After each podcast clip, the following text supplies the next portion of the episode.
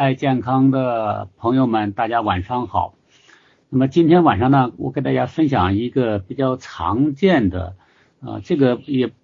要说叫病也可以哈，实际上是它是一个物理的错位引起的运动功能的障碍啊，就是腰椎间盘突出。那要讲到腰椎间盘突出的话，必须讲到我们人体的脊柱系统。大家都知道，人可以直立行走。那除了直立之外呢，人还可以做各种各样的动作啊，比如说我们经常讲的那个嗯前倾啊、后仰啊、呃左右啊、左右这个侧身呐，这些动作都非常的灵活。我们之所以能做这种灵活的动作啊，我们主要是讲的上半身哈。能做这种灵活的动作，和我们的整个脊柱系统的结构是有关系的。我们脊柱系统呢，大家知道脊椎系统呢，啊，它是由很多椎体组成的啊。这个椎体呢，包括颈椎、胸椎、腰椎、骶椎等等。那么是什么叫椎间盘呢？椎间盘就是一个椎体和下一个椎体之间的那个地儿，就叫椎间盘。我给大家打一个比方啊，这个比方呢不是特别的科学，但是便于大家理解这个椎间盘相互之间的结构。呃，大家如果年纪稍微大一点的话，可能有那种生活的阅历，见过那个以前的建筑物啊，都是用砖垒起来的。那么砖呢，如果一块一块砖啊垒起来的话，呃，就是。一个砖呃和下一个砖啊，就是呃落落在一起，那么第三个砖呢落在第二个砖上，就一直落下去。假如说我们落来三十多块砖的话，大家想一想，一个砖一个砖落了三十多块砖的话，那么这三十多块砖呢，这个高度呢差不多和一个人差不多一样高了吧？大家没有发现这个砖就可以这这一摞砖呢，几乎就摇摇欲坠。那么我们这个三十多块椎骨呢，就是从颈椎、胸椎啊到腰椎，那么这个一个一个摞起来呢就非常类似于三十多块砖摞摞在一起。那当然呢，那么这个我我是讲的像哈，那实际上它不是这样的一个结构，是砖与砖之间呢还是有一个呃既有韧性啊又有脆性的软垫构成。那么既有韧性和呃脆性的软垫呢，这个就叫椎间盘。因为我们这个椎骨呢，三十多个椎骨呢，这个从从上往下看的话，呃，接近于圆盘状啊，接接近于圆形。大家想象，三十多块砖如果摞在一起的话，我们从上往下看的话，我们只能看到一块砖，对吧？啊，因为其他砖呢就被第一块砖这个视线给挡着了，因为它摞完全摞在一起嘛。我们的椎骨啊，椎骨与椎骨之间啊是这样的摞起来的，中间只是有一个椎间盘，大家可以想象一下，所以我们的椎间盘是这样的一条线啊，一条线。但是由于呢，它不是像真正的砖头一样是刚性的，中间有个椎间盘，这椎间盘呢既有韧性啊，又有脆性，所以它就比较软，所以整个椎骨呢是可以可以做灵活的运动的，就像我们刚才讲的前仰啊，呃这个这个弯腰啊，左右摇摆啊这种运动啊都是没问题的。大家想一想，那么如果是砖头三十多块砖头摞在一起的话啊，你要想让它左右运动的话，肯定就会倒了。但是我们的身体做这种左右运动或者前后运动，为什么不会倒呢？除了有椎间盘这种这个像粘合剂一样粘合在一起之外，实际上我们的椎骨两侧啊还有肌肉，这个肌肉呢可以约束着。这个椎这个椎体运动，它不能过分啊，就是稍微有点侧弯啊，各方面，由于肌肉的力量呢，把会把它纠正过来、矫正过来啊。就像我们做呃这个以前的做广播体操各种各样的动作，我们做动的幅度是有限的。为什么做的幅度是有限的？不会倒下去呢？不会像砖头一样倒下去呢？因为对面那种肌肉啊就会开始发力啊，让让我们做动作呢不能做得太过分啊，就强迫我们呢啊动作到一定程度之后呢必须得停止。那么这是我们的整个椎间盘啊，整个椎骨和椎间盘这样子做动作啊，它是受这个左右这种肌肉力量的约束的啊，约束的。那我们把这个这是大致的它的结构哈，我我用一摞砖来比喻，使大家比较容易理解。那么这是一个，还有一个呢，就是我们这个大家还要搞清楚哈，我们整个身体的所有的生命活动还受神经的支配。那么神经的中枢呢，就在我们大脑啊。大脑，我们身体的每一个组织器官都被神经支配。那尤其是下肢，下肢的神经，它要从大脑走到下肢，比如两条腿，包括盆腔。那么从哪走呢？那么就沿着椎骨后面有一个孔叫椎孔。什么叫椎孔呢？我给大家举一个例子哈，因为椎骨啊，它不是完全是一个，我刚才比喻的是一个软垫儿哈，那个类似于什么东西呢？就我刚刚呢，还是用用用三十块砖来比方吧。三十块砖的话，假设每一个砖啊，它这个侧面呢都带一个圆圈，那三十个三十块砖摞在一起的话，这样它的圆圈就会形成一个呃从上到下的一个孔啊，有孔。那么我们的神经呢？就走到这一个孔里面啊，这叫椎孔里面，椎孔里面，那么是从上往下走的。那么大家想象，当神经从上往下沿着这个椎间呃这个椎骨之间的这个椎孔往下走的时候，那么椎间盘如果有突出的话，突出的话，当然椎间盘突出，大家想一下，椎间盘突出可以往四个方向突出哈。这个大家首先啊，从理论上来讲的话，是可以往四个方向突出的。也就是说，一个人的椎间盘。它既可以向前突出，也可以向后突出，也可以向左突出，也可以向右突出。理论上讲啊，四个方向都可以突出。但是实际上最常见的腰椎间盘突出是向哪突出的呢？一般都会向后突出。为什么向后突出呢？因为大家想一下，我们用力的时候怎么用力呢？绝大部分都是用腰部发力的。而腰部发力的呢，我们很少腰往前撅着啊，就肚子向前撅着，腰往前弓着，我们用不上力呢。我们用力的时候呢，基本上都是弯腰的时候，比如搬东西啊、抬东西啊啊这种情况下，我们才会用上力。也就是说，我们用力的时候呢，基本上方向呢都是腰向后弓的啊，向后弓的。那么当这样发力的时候，大家想想，那么椎体与椎体之间的这个压力是很大的，尤其你搬重物的时候。那么由于这个我们用力啊，人的用力这种姿势、这种结构啊，都是弓着腰用力。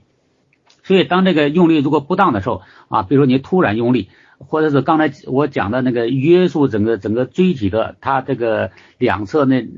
组肌肉哈，那个肌肉如果力量呃这个不足够强大的话，那么就会出现什么呢？出现这个椎体呢就会向后滑脱啊，向后滑脱，就一个移位吧啊，就是物理的一个错位。那么当发生这样物理错位以后呢，刚才讲了，因为椎体与椎体之间啊，它后面有个孔叫椎孔，椎孔里面走的是神经，所以这个椎间盘如果一向后滑脱的话，一错位的话，就会压迫啊这个椎孔里面的神经。椎间盘突出压迫呃后面椎孔呃向下走的神经的时候，因为神经是向下走支配双下肢的，因为我们的腰部以下都是下肢了，那所以支配下肢的神经呢就会受损，受损之后呢。那么我们知道，所有的肌肉都是神经带动这个肌肉啊，肌肉带动骨骼运动。所以由于神经这个受压迫之后呢，就会有疼痛的感觉。那么疼痛呢，这个人呢，呃，我们知道尽量就不动嘛哈，不动的话就对他的刺激会减少，就没那么疼。所以一动一动呢就非常疼痛，所以这个人呢就强迫这个人呢就不能运动。所以椎间盘突出啊，我们讲的椎间盘突出基本上都是腰椎间盘突出偏多哈。呃，当然也有颈部的呃椎间盘突出，我们呢一般都是特殊的运动员，我们先不讲，绝大部分都是腰椎间盘突出。腰椎间盘突出，由于它影响的是椎孔里面走的神经，支配下肢运动的，所以腰椎间盘突出受影响最大的就是下肢运动受限啊，下肢运动受限。那么这是这个这个腰椎间盘突出哈，它影响的我们的运动功能啊，主要是下肢运动功能。那么。那么这种运动功能呢，人的感觉呢，就是呃，这个腿麻、疼、别扭啊，这些感觉。在一般情况下呢，到医院呢，呃，这个做一些 X 光检查就能看到啊，这个椎体啊，腰椎间盘向外突出，有时候比较明显啊，压迫了神经啊，压迫了神经之后呢，急性的反应呢，还有一些水肿啊，这水肿呢就会进一步压迫神经啊，就会很疼痛啊，很疼痛。医院呢，有时候紧急情况下会做一些减压的这个治疗啊，减压的治疗。这是腰间盘突出，好，那么下面呢，我们来讲一下这个腰间盘突出最主要的原因是什么？腰间盘突出最重要的原因就是用力不当，尤其是突然用力。那用力呢，比如说就是弯腰搬东西啊，或者弯腰抬东西，突然用力，突然用力。那我刚才讲了，因为腰椎之间呢，哈，这个椎间盘是一个呃这个韧性的东西，把椎体椎体连在一起，不像两个硬块的砖头一样啊，只是摞在一起。但是它的这这种粘性是有限度的啊，是有限度的。所以当我们用力的时候啊，主要是弯腰用力。如果你不是一点点由着劲儿用力的话，那么就会出现什么呢？当你突然用力、猛然发力的时候呢，那么这个力量对它的压力可能太大了啊，超过了它的承受限度，所以就会向后滑脱，造成腰间盘突出。那么腰间盘突出呢，一般什么人容易容易得呢？就是那个做这种呃体力活的人啊，最容易得腰椎椎间盘突出。啊，大家可以呃通过一些运动员的动作，大家可以知道哈，为什么做体力活，你做呃。呃，这个搬重东西容易腰间盘突出。大家在电视上可能见过那个举重运动员，应该哈。大家知道，见举举重运动员，因为他体重只有几十公斤，他要举出来比他体重高很多的那那个呃杠铃，所以他这样的话，他杠铃的话，他都是向前弯腰抓举这杠铃嘛，所以这个动作是非常非常容易腰椎间盘突出的。那么他怎么保护自己的呢？啊，大家如果这个仔细看的话，你就会发现。举重运动员腰上都有一个非常宽的腰托啊，腰托呢就给他一个外力支持的力量，强制约束住啊这腰部的这个腰椎啊，不让它这个产生位移，不让它产生物理的错位，这样的话避免腰椎间盘突出。突出的话，所以大家搬重物的时候一定要量力而行啊，一定要量力而行。那就是如果搬不动的话，不要使劲搬。啊，不要使劲搬，不要硬搬，呃，这个非常非常重要。可以找人帮忙，或者借助一些工具啊，来来来搬这个重物，千万不要使蛮力。不管你年纪大的人啊，或者年纪轻的人啊，当然，如果在同样的情况下，年纪越大的话，更容易腰间腰椎间盘突出啊。我一会儿再讲啊，为为什么这个年纪大的人更容易腰椎间盘突出？那刚才讲了，它是一个物理的错位啊。既然是物理的错位的话，那你吃什么药都。不管用，他不会再回去啊。那么这个他一定要再给他用一个反向的力量啊，因为他现在物理错位向后这个用呃呃这个突出的，那么我们要给他一个反向的力量，再让他再向前边啊这个产生位移，那这样的话他才有可能呃慢慢的复位啊，所谓的复位就是恢复原样，你的病就好了。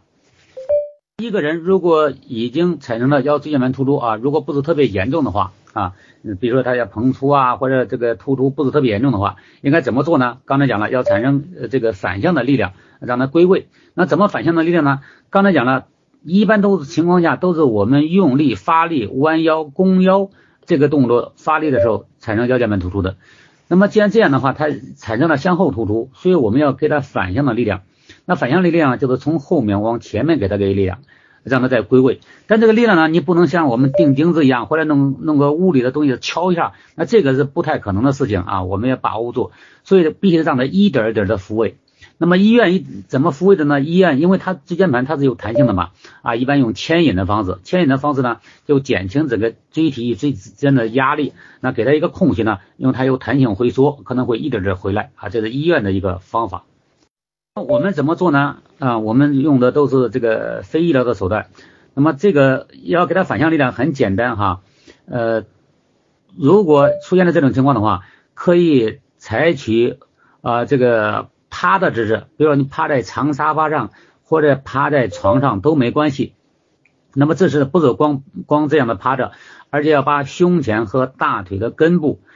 分别垫上一个枕头啊，就大家睡觉的枕头那么高度就够够了。那么这样的话，你趴在床上或者沙发上的时候呢，呃，当你用这种姿势趴着的时候呢，呃，因为前面胸部和大腿呃都都垫了一个枕头，所以它相对来讲就比较高。那么这个腰部呢，自然就会下沉啊，腰部自然下沉，因为你不可能悬在那儿，也不能撅着屁股，那个姿势很难受，所以你腰部自然呃也会贴着床，贴着床的时候，这个腰是下沉的状态。那么腰这样下沉的状态的话，实际上是一个什么呃概念呢？就是我们的两头高中间低啊，腰下沉呢，腰下沉的话，实际上就是一个从上向下的力量，和你产生腰椎间盘突出那那个力量呢刚好相反的。那么你用这个姿势呢，嗯，能趴多久趴多久啊？趴个十分钟八分钟，不耽误你玩手机，也不耽误你看电视，也不耽误你看书啊。你说我趴累了，趴累了，翻个身换个姿势。都没关系哈，反正总而言之啊，你能坚持多久坚持多久，或者想起来都多做这个动作啊，这是第一个，也得一定要给他一个反向的力量。第二个，那么刚才讲了，参做同样的动作，不是每个人都会腰椎间盘突出的啊，因为我们的腰椎它不是真正像砖头一样摞在一起，因为它四周都有一些这个肌肉来约束着它。那么这个约束这个腰椎间盘啊，不能嗯左右侧前后侧不能太太过分啊。那么这个这个约束到的什么东西呢？啊，就是一组肌肉。呃，大家很难想象这个这一组肌肉哈。我给大家举个例子吧，大家肯定吃过里脊肉吧？啊，在这块那个里脊肉就是那个椎间盘两侧的那那个那那两种肌肉，这两种肌肉非常有力量，就约束了我们这个整个整个脊柱系统，它做这样的运动的时候啊，不会太过分，因为太过分的话，腰间盘都会突出啊，不仅是前后突，还有左右突，都都是有可能的。所以，凡是做腰腰在呃，凡是发生腰椎间盘突出的人呢，都是这组约束的肌肉相对来讲没有力量。所以，我们想预防腰椎间盘突出，或者是你已经腰椎间盘突出啊，你想恢复的话，除了配合刚才的知识之外，还要加强营养素，把这组纵向肌肉的力量啊给它强化掉。那么，这组纵向纵向这个肌肉的力量非常类似什么呢？我给大家打一个比方哈，我不知道大家有没有在马路上见过那个卡车啊，有时候拉东西，呃，卡车拉东西，大家可能见的比较少，现在城市要求比较严的啊。我我讲讲那个三轮车吧，啊，就是三轮车，比如捡破烂的三轮车，捡破烂的三轮车，如果捡到的好多纸箱子的话，他会把纸箱子压扁，就把纸箱子落在三轮车上。但是你想，如果在落在三轮车上不用绳子捆着的话，它根本落不了几块啊，你稍微高一点就就全部散掉了啊。那么这个就类似于腰椎腰椎间盘突出哈，就乱了套了。如果他的一个三轮车上啊落了很多纸箱子。又不想让纸箱子掉的话，他一定要用绳子啊，这个左右捆一道，前后捆一道，他一定做这种捆。那么这个捆呢，这个这个这个绳子呢，就是约束啊这些摞起来很很高的这个纸箱子呢，不会产生过分的移位啊，过分的。但是我们看到一个什么情况呢？他就是做了绳子这样的捆的话啊，在路上路上走的时候啊，我摇晃啊，这过这个这个这个这个沟沟坎坎呐。啊蹲的时间久了之后，也会出现什么情况呢？也会出现啊，这个这这一系呃这个一车的后班平板车拉了很高的纸箱子落起来，也是歪的啊。有时候我们开车的时候都离它远一点，生怕它它它万一倒下来啊倒下来。所以我们的腰椎间盘突出呢，就类似这种情况，类似这个绳子松了啊，就这种感觉。所以当我们想预防腰椎间盘突出的时候，除了我们要做动作的时候要缓一缓啊，不能使蛮力啊，不能使蛮力。我一我一会儿再给大家讲哪些动作我们腰椎间盘受的力量最大啊最大，所以那些动作呢要尽量少做。那么除了呃避免那些呃高风险的动作之外呢，那么还有一个就是要加强营养，让我们这组纵向的肌肉啊，就约束椎间盘不能过分位移的肌肉，就像我刚才举那例子，三轮车。呃，控制那个那个那个纸板的那个绳子一样，那个要弄得很紧，很有力量。那么这样的话就需要营养素的强化。那么这个营养素呢，啊，首先第一个呢，一定是蛋白质啊，高蛋白蛋白质。那光蛋白质还不够啊。那么实际上我们的椎间盘呢，实际上它这个韧性的东西里面还有大量的胶原组织，所以还要补充大量的维生素 C 啊，它弹性越大越不容易向后突出。所以可以补充这个一个呢是这个。呃，腰呃蛋白质啊，然后维生素 C 啊，维生素 C，还有一个呢，就是这个如果已经发生腰椎间盘突出的话啊，这个神经呢受损，神经受损呢，那我们还不能保护，我还不能让那个神经呢啊，真的这个这个这个就就这种状态下去哈，我们要在受损的情况下，我们维持神神经的系统的神经这个活力啊，不能让它死亡，所以那些营养神经的营养素也得加上啊，比如说这个钙。啊，比如说这个这个 B 族维生素啊，都要一起加上。所以，当一个人如果已经发生腰椎间盘突出的话，除了做一些物理的矫正之外，像蛋白质这营养素、B 族维生素、钙啊、钙镁片啊，当然现在还有那个那个贝利健啊、维生素 C、健脑精华。那么把这几个营养素组合在一起的话啊，一起的话，那么这个配合刚才的知识的调整啊，一般我说不是特别严重的话，一般十天到十五天就可以完全康复。这个我们已经辅导很多人了啊，很多人都都效果非常好，基本上这个这个这个时间段都康复了。那康复了之后呢，因为这个人他这地方曾经滑脱过，所以这个地方呢相对来讲的话啊，他就这个受损了啊，就像水泥一样。水泥如果是从来没动过，这个两个砖砖头之间水泥从来没动过，那么这个砖与砖之间呢是连接的非常好的啊。这个如果他这种曾经松动过，你插进去了，插进去之后还容易再松动。那既然这样的话，就也就是说，凡是得个腰椎间盘突出人，就更容易得腰椎间盘突出。那么为了避免再次发生腰椎间盘突出，应该怎么做呢？一定关注哪些动作。我们的腰椎受的压力最大，受的压力最大，最容易突出啊。那么下面我给大家举这个几个姿势的例子哈，我们尽量避免做这几个姿势啊。那这样的话就可以大大的减少腰椎间盘啊这个突出的这个概率。那么腰椎间盘受力最大的这个姿势是什么姿势呢？就是我们人体能够做出来的常见姿势。第一个呢，就大家那个可以想象的，那个弓着腰撅着屁股系鞋带那个啊，比你比如说你两条腿站得直直的，弓着腰，鞋带开了系鞋带这个动作啊，这个动作是腰椎间盘受的压力最大的。最大的，我说这一般的啊，你你什么什么用不用发力？我只是说你两个两个手徒手做这种动作，这压力大。如果你弓着腰撅个屁股在那搬东西啊，搬很多的东西了，那受到的压力就更大了，更容易腰椎间盘突出了。所以这第一个动作呢，就是这个弓着腰啊，弓着腰，呃这个这个撅着屁股，这个这系鞋带，像类似这种动作啊，所以这个压力最大。那应该怎么做呢？嗯，应该是先蹲下来。直着身子蹲下来，用蹲姿，然后系鞋带那这样的话，腰椎间盘受的压力相对来讲比较小。那么第二个姿势呢是什么动作呢？就一个人坐在椅子上啊，坐在椅子上或者坐在凳子上啊，一个东西掉在前面了，你弯腰去够东西，这个姿势呢和刚才讲的那个撅着屁股去系鞋带的姿势很类似，这个受的压力也很大啊，也很大。那么这个也容易腰椎间盘突出啊，当然如果你够重物的话，更容易腰椎间盘突出。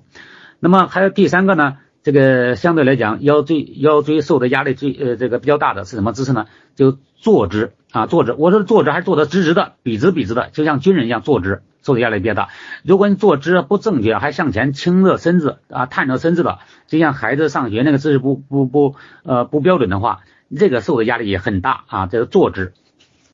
比较大的就是我们的站姿，站得直直的啊，这个肯定也也有压力嘛啊。那么这个这这是我们一般的人呃椎间盘受的压力，这种压力啊你要知道身体健康的话啊，刚才讲了那个腰椎呃左右两侧的纵向肌肉约束这个这个腰椎不让肉产生过度位移的肌肉力量，只要没什么问题，像我们一般的站姿的话，不会产生腰椎间盘突出哈。那么这个最小的我们的椎体啊，这个椎间盘受的压力最小的是什么姿势呢？就是我们睡在平板床上啊，这样受到压力最小。为什么强调平睡平躺在平板床上呢？你看腰椎盘突出之后，医生一般会建议啊躺平板床睡平板床，因为现在关键是这样，现在生活条件好了，这个床具也太多太复杂了，有些像像这个像像那样叫所谓的席梦思哈。啊，特别软的席梦思。如果席梦思特别软，特别软意味着什么呢？你往那一躺啊，就陷进去了。那么这样的话，你睡一夜的话，那么腰椎间盘受的压力很大了，你可能早上起来之后会很疲劳、很累啊，很累。所以大家一定要选择好的这个这个席梦思床垫啊，一定要。越硬越好，从预防这个腰椎间盘的角度来讲啊，越硬越好。你睡在平板的硬床上的话，那么你的腰椎受的压力是很小很小的啊。这个大家一定一定要搞清楚，不是说越软呃效果越好，越软的话，我们的腰椎受的压力越大。最后总结一下哈，所以腰椎间盘突出是一个我们一般用力不当产产生的腰椎间盘的这个位移。那么这个位移呢，根据我们人类的姿势呢，绝大部分都是向前用力啊，弓着腰向前用力，所以腰。椎间盘呢，一般都会向后突出。那么由于这个这个我们大脑的神经向下支配下肢的神经呢，啊，走在腰椎间盘后面那个椎孔里面，所以腰椎间盘向后突出的时候呢，一般会影响这个呃呃支配下肢的神经啊，因为我们一般都用腰腰部发力嘛啊，就会影响这个呃这个腰部以下的这个呃神经支配的组织器官，主要是下肢。啊，那么刚才讲了，因为它是向后突出的，所以我们怎么才能好呢？你给它一个反向的力量啊，它它有可能慢慢归位啊，慢慢归位，光做的姿势还不够，你必须把那些约束这个腰椎的这个两组肌肉啊，把它重新就像绳子一样，我打那个比方一样啊，重新给它加固，所以还要做营养素的强化。那我们怎么知道一个人呃有没有腰椎间盘突出呢？啊，很简单，刚才讲了，腰椎间盘都是向后突出，所以他只有给他反向力量，在向前用力的时候，他才会舒服。所以你看有些人啊，如果他站起来，呃，从桌上站，呃，从椅上站起来啊，或者站在我们嗯这个这个聊天的时候，他如果经常做一个动作啊，两手叉腰，叉腰之后呢，呃，或者往后面垂腰，或者两个叉腰呢，肚子有意的往前挺。啊，呃，只有做这种姿势的时候，他才感觉到舒服。你基本上都可以判断这个人是有腰椎间盘突出的。他做这种动作啊，就是给他一个反向力量。因为给了反向的力量之后呢，那那个腰那个我们那个神经呢受压就减轻了，所以他就舒服一些。所以凡是做这种动作的人，基本上都有腰椎间盘突出，可能还没那么严重啊，呃，还能走路啊，没什么呃这个太大的风险。大家分享的呃，这个什么是腰椎间盘突出啊？腰椎间盘突出主要影响到我们双下肢的运动功能啊。我们如何预防它啊？如果是有了之后，如果不是特别严重的话，我们自己怎么调？调整它，但是如果太严重的话，一定到医院处理哈。医院处理，我讲的都不是特别的严重啊，你可以在家里先试试啊，用我们的方法啊。如果行的话，当然你不用到医院做手术，也不用冒那个风险了啊。如果不行的话，再到医院处理，呃，什么也不影响啊，也不影响。呃，那么今天晚上呢，给大家分享的关于这个腰椎间盘突出这个呃疾病呢，啊，就分享到这里，谢谢大家的陪伴，祝大家晚安。各位营养骨干群里面的小伙伴，大家晚上好。从今天开始，我们每周四晚上会在这个营养培训骨干群里面做一个专题讲座。